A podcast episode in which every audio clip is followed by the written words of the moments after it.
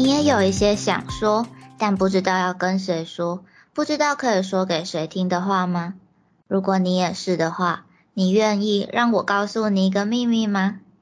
嗨，久等了，真的真的久等了。Let me tell you a secret，我是 Nami，我是一只咪，就是真的让大家等好久，可能有超过一个月了吧。那其实今天要讲的这一集也是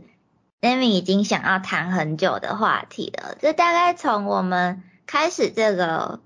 频道的初期，非常初期，我就一直很想讲，然后他就躺在我们的就是题目箱底层，然后后来就一直把新的题目就叠上去，叠上去，叠上去，然后这个题目就一直到现在才讲，就就被埋掉了。对，它一直被淹没。然后突然又想要谈谈这个议题，是因为就是那个我推的孩子，就是前几个礼拜刚结束第一季嘛，就是突然就想到说，哎，这个议题跟我推孩子的剧情其实也有一点点相关，就是那一种粉丝把偶像当成精神支柱，然后可以为了偶像去努力。愿意告诉偶像关于自己的一切，甚至是因为偶像而做出自己人生中的某些重大决定之类的。那这样子的，嗯，信任关系之下，应该说粉丝对于偶像单方面的信任关系之下，粉丝就会开始希望偶像可以对他有所回馈。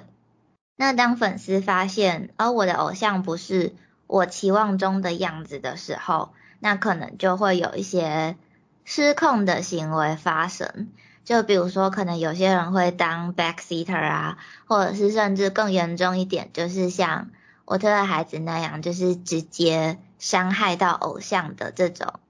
事情。嗯，这让我想到有之前有一个案子，嗯，不知道你们有没有看过？他就是在讲那个巨蟹处。嗯。就是他有那个，应该算是同人场的一个写作的，然后他遇到了一个很疯狂的粉丝，就是他拼命脑补说，我我要跟这个大大一起参展啊，我要去他家过夜一起赶稿啊，然后就一直寄，就一些就比如说寄给他说，哦我我什么时候到你家，我们要一起赶稿，我们这次要一起出本子什么之类的，但。就是对那个作家来说，这件事蛮可怕的，因为他根本不知道这件事，他甚至不知道你是谁。嗯。然后就是他用各种方式去拒绝对方，他会用照自己理解的意思，比如说他就会觉得说，哦，你你不方便是因为有谁阻碍到你了，不是你不愿意见我，是你有不得已的其他事，或是谁阻碍到了我们之间的关系。哇，我感觉这好像已经有一点就是心理方面可能。已经有点生病了吧？是有点妄想，或者是嗯，反正最后就是有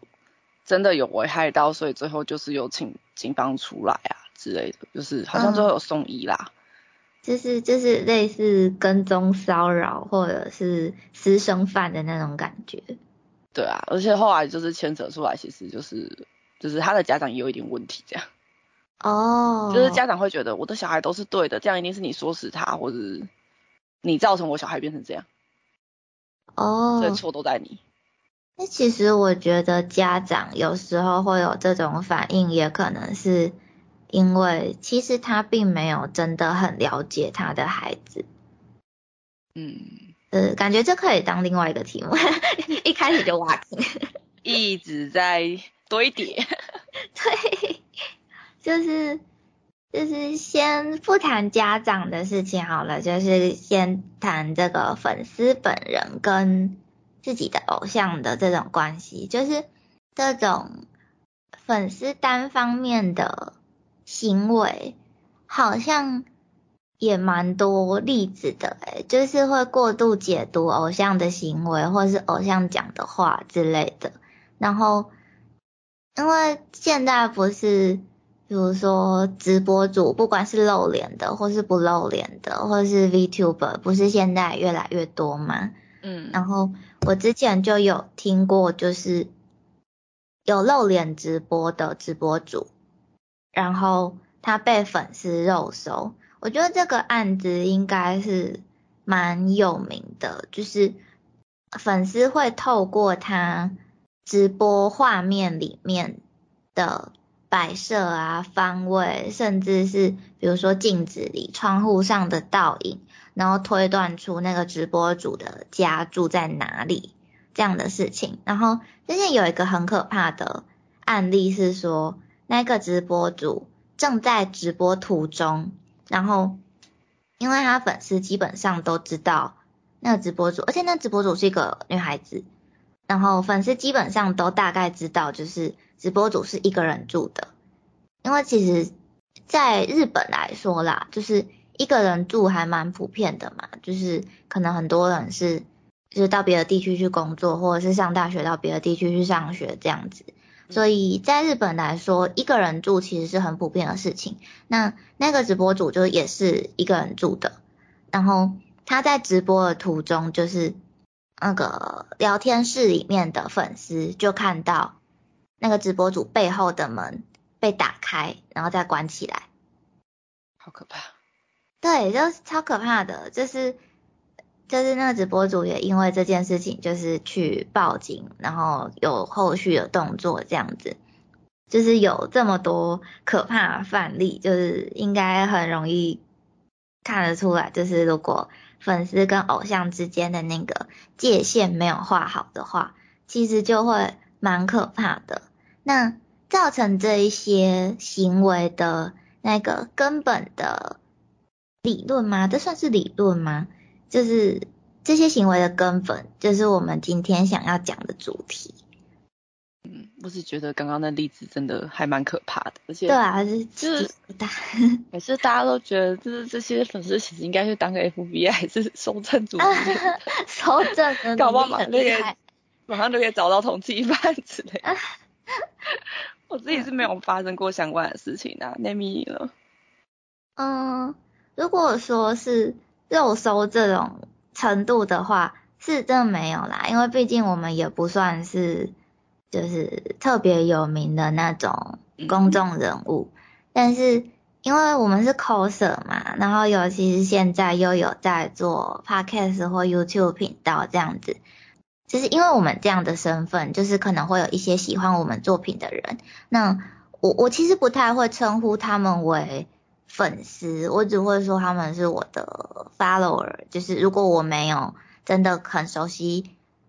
这些同号的话，我只会说他们是我追踪者。那就是我之前就单纯还是 coser 的时候，就是我还是会在 IG 或是铺浪上面分享说，比如说我什么时候会去参加。什么活动啊？什么偶像演员的见面会啊？或者是，嗯，不是有同号会办电影的应援场吗？嗯，装包场的那种嘛？对对对对对。然后我就会在 IG 或铺浪上面分享说，我会去这个应援场，我好期待什么什么之类的。就是我的本意其实只是要分享。就是我很期待可以参加这个活动，或者是我有跟上现在在流行的东西这样子。然后我就遇过，就是我发文说我会去参加这个活动，然后就是我的 follower 就会知道嘛，就是哦什么时间我会出现在什么地点这样子。然后我就遇过有人就是去那个地方等我，然后说要送我饮料或是小礼物之类的。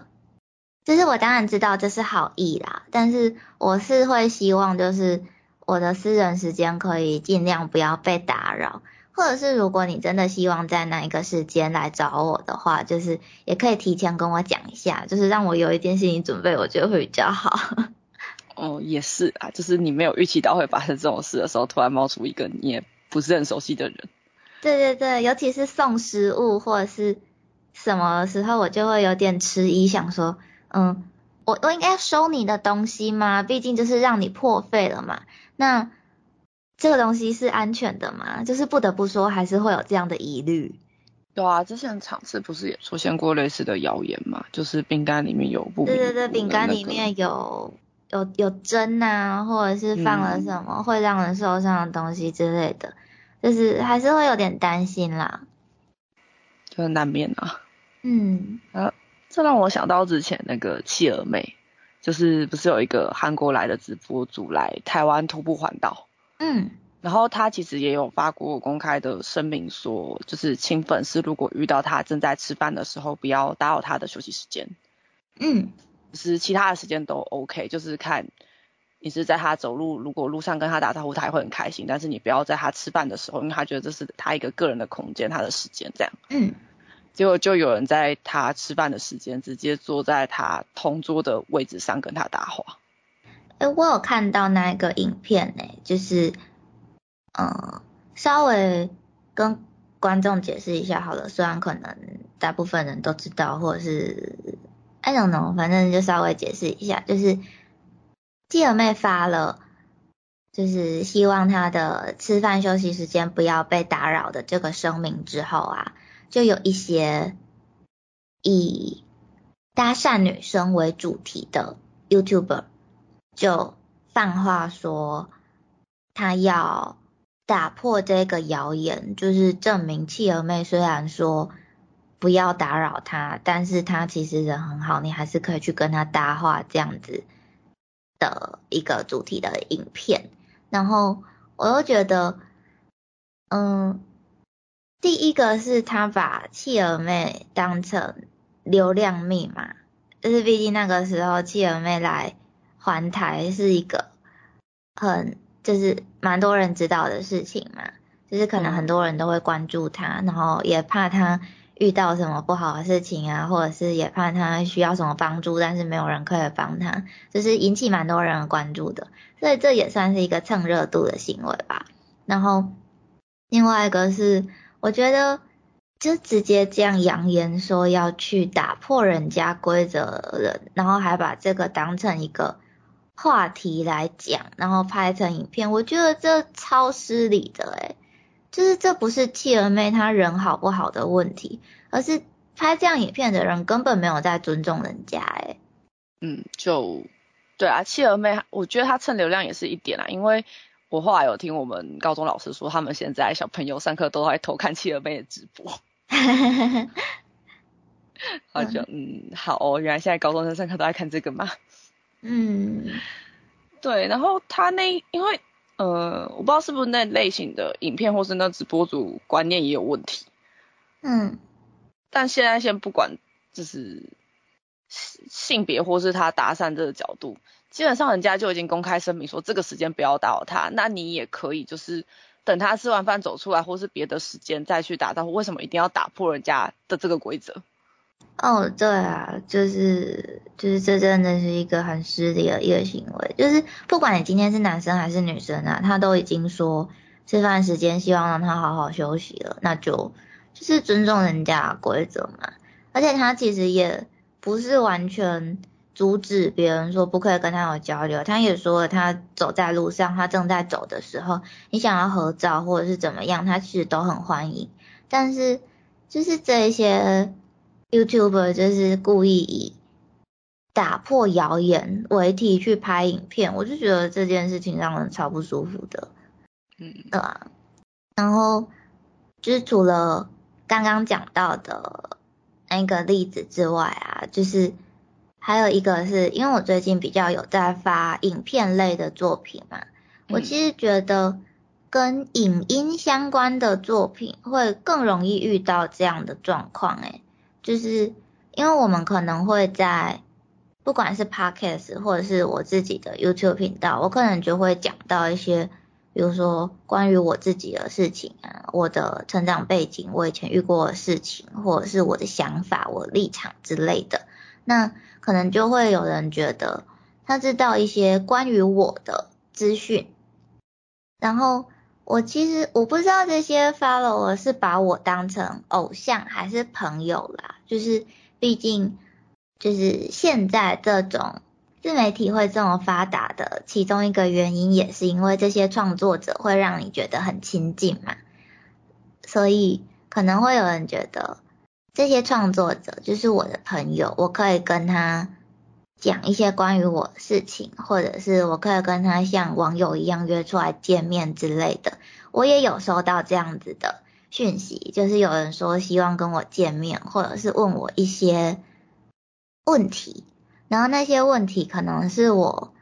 不想要跟陌生人讲的事情之类的，因为我没有在节目里面主动去讲嘛，那可能就是我觉得现在时机还没到，或者是这件事情我根本就不想讲，那。我也不希望我是一个很凶的态度，说我不想跟你见面，或者是我不想回答你这个问题，因为对方应该是没有恶意的啦，我我觉得啦，对方应该是没有恶意的，因为他在问的时候也是用蛮亲近的语气吧，就是感觉也是把我当朋友这样子，所以我才会觉得对方没有恶意，然后我觉得。我跟对方也没有很多交流，所以我也不需要态度不好，只是我是就不知道该怎么回复，就有点尴尬。嗯，这种真的很难回复。对啊，就是因为我真的也不认识你啊，就是你知道我是谁，可是我不知道你是谁啊。真的单方面的。对啊，就是我也不认识你，那我为什么要？跟你见面，或是回答这些我没有主动讲的事情呢？那已已经讲了这么多例子了，就是我想要介绍给大家一个名词，叫你社会人际关系。其实它的英文是 parasocial interaction，然后会特地讲英文，是因为我在找资料的时候发现中文的资料其实没有特别多。然后，如果你对这个东西有兴趣的话，用英文会可以查到比较多东西，只是就是原文的文献这样子，可能要用一下科技的力量，Google 翻译之类的。对，那你社会人际关系这个是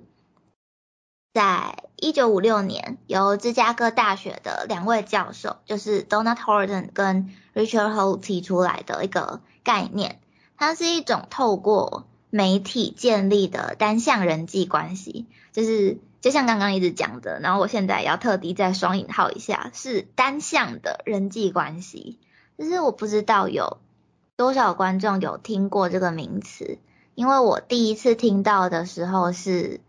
我有在追的 VTuber 讲的，然后我在追的 VTuber 是欧美圈哦，是欧美圈的 VTuber。所以他们可能会比较知道关于这个心理学的名词，这算是心理学吗？还是社会学？反正就他们应该会比较知道这个名词。然后当时呢，我 VTuber 的情况是，他也是很多粉丝会在聊天室里，就是在直播时候在聊天室里跟他说，哦，我遇到了什么人生难题啊，或者是遇到了什么烦恼。然后请这位 VTuber 给他意见，或者是粉丝会跟他很说很多关于自己的事情，或者是对那个 VTuber 抒发自己的心情，就像是遇到开心的事情或者是不顺心的事情，你都会想要跟朋友分享、抱怨或寻求帮助那样。粉丝把这位 VTuber 当成了朋友，或者是很亲近的人，所以才跟他讲了这些事情。那其实这就是一种你社会人际关系，就是你看的荧幕里的那一个人，虽然你其实在现实当中不认识对方，但是因为你常常看到他，你可能每天看他的直播啊，或是每个礼拜看他的影片，就像 YouTuber 这样子，就是你就对他有一种熟悉甚至信赖感或依赖感。就是我觉得这个情况在。现在这个网络这么发达的时代，就是还蛮普遍的。因为不管你是追星，还是看直播主、看 VTuber，或者是看 YouTuber、看 Instagramer，其实都蛮容易这样的吧。嗯，就是因为你会去追，就是你可能对他的生活感兴趣，或者对他的议题，或是他的作品感兴趣，你就会去看这个人平常日常生活，或是他发的一些消息。嗯，然后就因为你一直。常常知道，比如说他喜欢吃什么，他在做什么事，他常去哪里。那你就是明明你不认识他，可是因为这些动态或是照片跟影片，可能会让你产生一种你很熟悉他的那种感觉。嗯，对啊，就是因为很常看到这个人，这个创作者，那好像粉丝就知道了他很多事情，就会让人觉得，哦，我好像很了解他，我跟他很亲近的感觉。或者应该也可以说，其实这些职业的卖点就是给观众创造信任感跟亲近感吧。就是，毕竟熟悉感通常会跟信任感连接在一起。你社会人际关系就是在说。我好像对于这个荧幕里的人产生了这样子的熟悉感，所以我就对于这个人比较信任。那这个偶像说了什么，我就会比较相信他。那这种信任就会被应用在他们的工作上嘛？就是比如说要夜配或者是开团的时候，可能粉丝就会觉得，哎，我喜欢的这一个创作者都说他一直都在用。好像就是有品质保证，或者是我好像可以跟他讲一些我不敢跟家人朋友说的话之类的。就是毕竟不是也有很多创作者的主题可能是哦我来当粉丝的树洞什么之类的嘛。而且也有很多人说匿名平台或者是跟网络上的陌生人反而比较容易吐露心声嘛。就是其实蛮多。行销方式也会用到这样子的心理，就是比如说找明星艺人代言啊，或者是请 KOL 开团之类的，这感觉已经变成是这个时代的趋势了吧？嗯，就有一些的卖点是像那种什么情感商讨啊，嗯，对，请请他给你一点意见，或者你遇到什么事，你可以跟他，可能他会给你一些建议，看有没有办法帮到你之类的。嗯，而且像厂商现在可能也是因为粉丝会因为对那个艺人或是直播主比较有信任感，所以厂商就会觉得那我去找名人帮忙帮产品做背书，或是请他试用有一些心得的话，粉丝就比较容易相信这个产品的品质或是效果。嗯，就是也不是说这种信任感不好，就是毕竟人跟人之间相处本来就是。很大的要素就是对彼此之间的信任感嘛，然后也不是要说人心险恶啊，或者是媒体上的东西都是演戏都不能相信之类的，其实也不是这样极端的分类。可是，嗯，应该说就跟我们之前在谈 SNS 的时候是类似的概念吧，就是毕竟会发布出来让人看到的内容，或者是这一个。明星、艺人、偶像、创作者被我们看到的一面，其实都是他想要让我们看到的一面。就是也不能说这是假的，毕竟人类都有很多个面相嘛。就我记得之前蔡康永也说过类似的话，就我其实忘记他原话是什么了，但意思大概是就是躺在沙发上耍废的我也是我，那努力工作的我也是我。觉得社交会很消耗能量的我，也是我；喜欢跟朋友一起玩的我，也是我。这些都是我这个人，没有任何一个部分是虚假的，只是你看到的是哪一个面向的我，大概是这种感觉吧。嗯，人本来就很多面相啊，就不是也有人说什么犯罪者虽然有可恨的一面，但他可能也有让你觉得可怜的地方。嗯，对啊，就是不能以某一个面相就。直接断定说这个人到底是怎么样的，但是我发现好像很多人会有这样的误解，就是像是说在镜头前面比较活泼的人，可能就会被觉得很外向，可是那可能也只是他的表演模式，就是他进入了一个工作状态，类似这样子的感觉。那这些偶像表现给我们看的一面，就是获得了我们的信任嘛。但是这份信任感，其实就像刚刚讲的那么多例子，就是好像也很容易让人越界。嗯，我们先暂且用偶像来代称比较常在媒体上出现的人，然后用粉丝来代称视听者好了。就是我想要先分成偶像跟粉丝，就是两个部分来讨论这件事情。嗯，就是。在我的理解来说啦，就是像偶像这样子会选择需要出现在媒体上面的这种职业的话，就是其实大概有几个原因。就是可能是这个人本来就喜欢表演，有一定的表演欲，想要把表演当成工作，或者是我前阵子也看到有人说，他会选择媒体行业，是因为他觉得，哦，既然小人物说的话可能不被重视，那他就不要当个小人物，他出来在媒体上说话，可能说不定哪一天爆红，他就会变成一个有影响力的人，这样子，其实有很多很多原因呢。那偶像这一个行业，就是有一个很重要的要素，就是要吸引一群 follower 嘛，有我自己的一个受众群，那让这一些 follower 信任他，他才能继续做他想要做的事情嘛。那这样子，他建立给法罗尔看的形象，让法罗尔信任他的这一种信任关系，就是支持一个偶像的基础。那当然，这样子也会给这一个偶像带来好处嘛，就是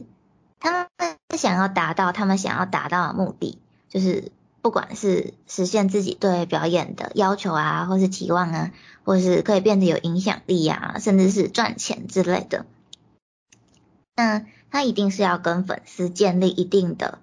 信任感，才会达到他的目的。但是。当然也有坏处，那坏处就是像我们刚刚一直讲的，就是可能粉丝对偶像会有一些比较越界的期待，像一直没有说，可能有些人会有一些过度解读或者是妄想啊，或者是像我遇到的，就是可能就是掌握我的行踪，我真的觉得这件事情好可怕，越讲越毛。对啊，就是。其实我觉得这些都是越界啦。那如果说是粉丝对偶像的期待的话，其实也有很多例子，就是比如说可能这个偶像可能现在的作品跟过去的作品有落差，那有些人就会说，哦，这个人是不是变了啊？没有保持初心呢？或者是。当这个偶像表达自己是某一个立场的时候，那不同立场的粉丝可能就会对他感到失望之类的。那当粉丝对于偶像失望的时候，可能就会有言语上的指责啊、漫画、漫指责、谩骂之类。我今天为什么一直讲错话？太久没录。对，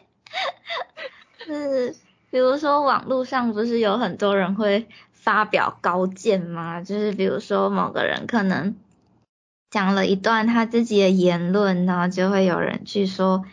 哦，这个人怎么可以这样讲？他怎么可以站在这个立场？或者是他怎么可以帮某人站下之类的？然后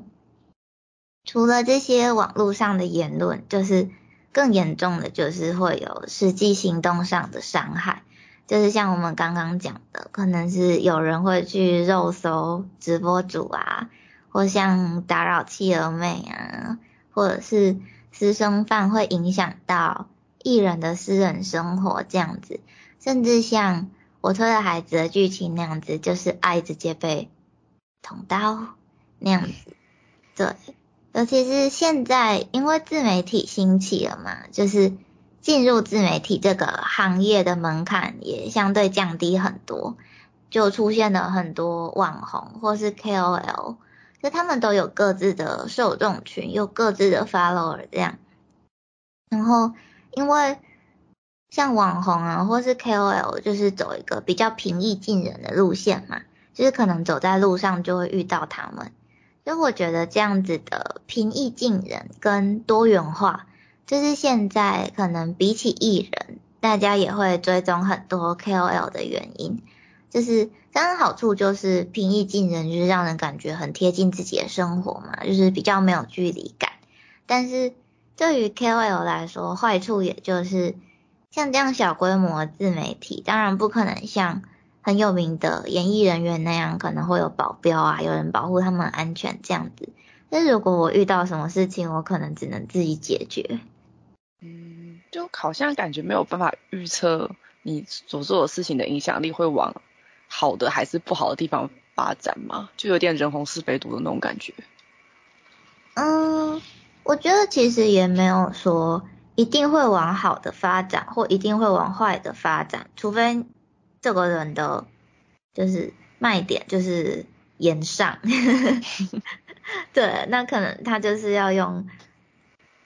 不好的事情来增加他的知名度，那也不一定啊，就是因为一个偶像一定会有人喜欢，有人不喜欢呢，那。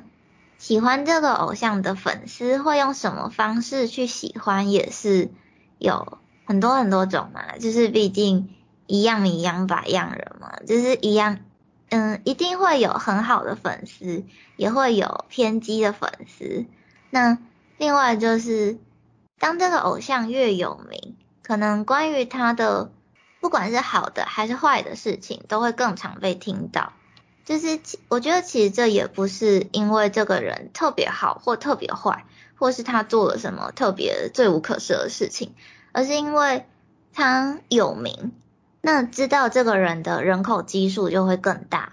人口基数大的时候就会觉得哦，这好像是大众意见。就是比如说我的粉丝可能只有十个，那如果我今天真的做了一件什么事情，让当中的一些人不高兴。假设我粉丝里面有十分之一的人骂我好了，我粉丝只有十个，有十分之一的人骂我，表示只有一个人在骂我。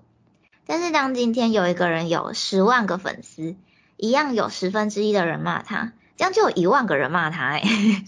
比例上的问题嘛，这个数量好可怕。对啊。就突然觉得他们这些公众人物的心真的蛮强大的。嗯，所以才会说人言可畏吧，尤其是。人类的心理机制，我觉得也蛮奇妙的，就是会比较容易看到那些骂自己的话，就算是像，比如说像刚刚讲的，他明明有十万个粉丝，有一万个人骂他，就表示有九万个人喜欢他，可他还是会特别去 care 那一万个骂他的人，嗯，就是蛮奇妙的这样。那再说回来，就是刚刚是讲。偶像的角度的好处跟坏处嘛，那从粉丝的角度来说的话，我觉得，因为我自己也算是有在追星的人啦，就是好处，我觉得大概就是我可以因为追星获得很多资讯量吗？像我知道你社会人际关系这个词，也是因为我追了 VTuber，然后我会去学日文，也是因为我追了日本的演员，然后就是这些偶像可能会提供很多。讯息，像是什么东西好吃啊，什么东西好用，哪里好玩之类的，这不就是现在 KOL 很常爱做的事情吗？嗯，就是发布什么东西好吃好玩的那种 IG 账号。我现我最近追踪超多的，我有好多想吃的东西。对啊，那也有很多人追星或者是喜欢某个人的原因是，可能这个偶像表现出来给你看的样子是他很努力。很自律，很有才华。那他很有才华，可是他还是在努力达成更高、更厉害的目标。那这些偶像就会是粉丝的心灵支柱，或者是努力的动力，或者是甚至像我刚刚说的，我是为了追演员而去学日文的。那这些当然算是比较好的影响，但是当然也有坏处啊，就是事情都是两面的嘛。那坏处可能就是。会比较盲目啊，就是可能会失去判断能力。比如说，可能学生可能就会省下餐费，为了买周边，或者是买了太多数量的周边，或者是其实自己不需要的东西。真的很多周边不是都会出那种，就是摆饰型周边，那买了其实真的也就是放在那里而已。然后如果是比较务实的人，可能就会觉得那个没有必要。但是有很多粉丝，对啦，就是我啦，我就会觉得哦买，他出什么我都买，对啊，就是可能会买了很多我其实本来可以省下来的东西，或者是甚至我的观念可能也会被偶像影响，这应该算是一些比较无伤大雅坏处吧？买东西应该算无伤大雅吧？这应该算比较没有影响到他人的情况了。对啊，我要帮自己讲话，买东西没关系啦。就是先不谈粉丝分派系吵架，或者是一些真的伤害到偶像那些比较极端的行为啦，就是这就真的是先不谈。所以我觉得有一个人出来成为偶像，然后有 follower 去追踪他的这个状况，其实已经没有办法说怎么样可以去避免这样的状况，或者其实我觉得根本也不需要去避免它，因为这是一个时代演变出来的趋势。就是我觉得这是必然，没有必要，然后也没有办法去避免。就是毕竟像政治或宗教，不也是这么一回事吗？就是有一个偶像，一个领导者在那边，然后下面就会有很多 follower 嘛。嗯，其实我觉得不管是追星啊，或者是宗教、政治，都是一样的，就是。因为大家接受到的资讯量会越来越多，那也不是说我就完全不用网络、不追偶像之类的，我觉得这样就有点矫枉过正了。但是我觉得可以给自己一些，嗯，应该说我觉得这是一件很重要的事情，就是你要厘清自己的界限。就是我看到这些在媒体上面的人，虽然他给了我很多关于他们的资讯。可是毕竟我们不是现实生活上认识的朋友，我们就该保有一点界限。说实话，就算是现实上认识的朋友，本来就也是有界限的啊。就是你应该也不会半夜三点打电话给朋友，或者是就是没有经过朋友同意就直接冲进朋友家。就算是朋友，应该也不会做这种事情吧？除非你是想要给他惊喜什么之类的。但是就算你想给他惊喜，你也要确定这个惊喜对他来说是惊喜，而不是惊吓。就是我觉得保持界限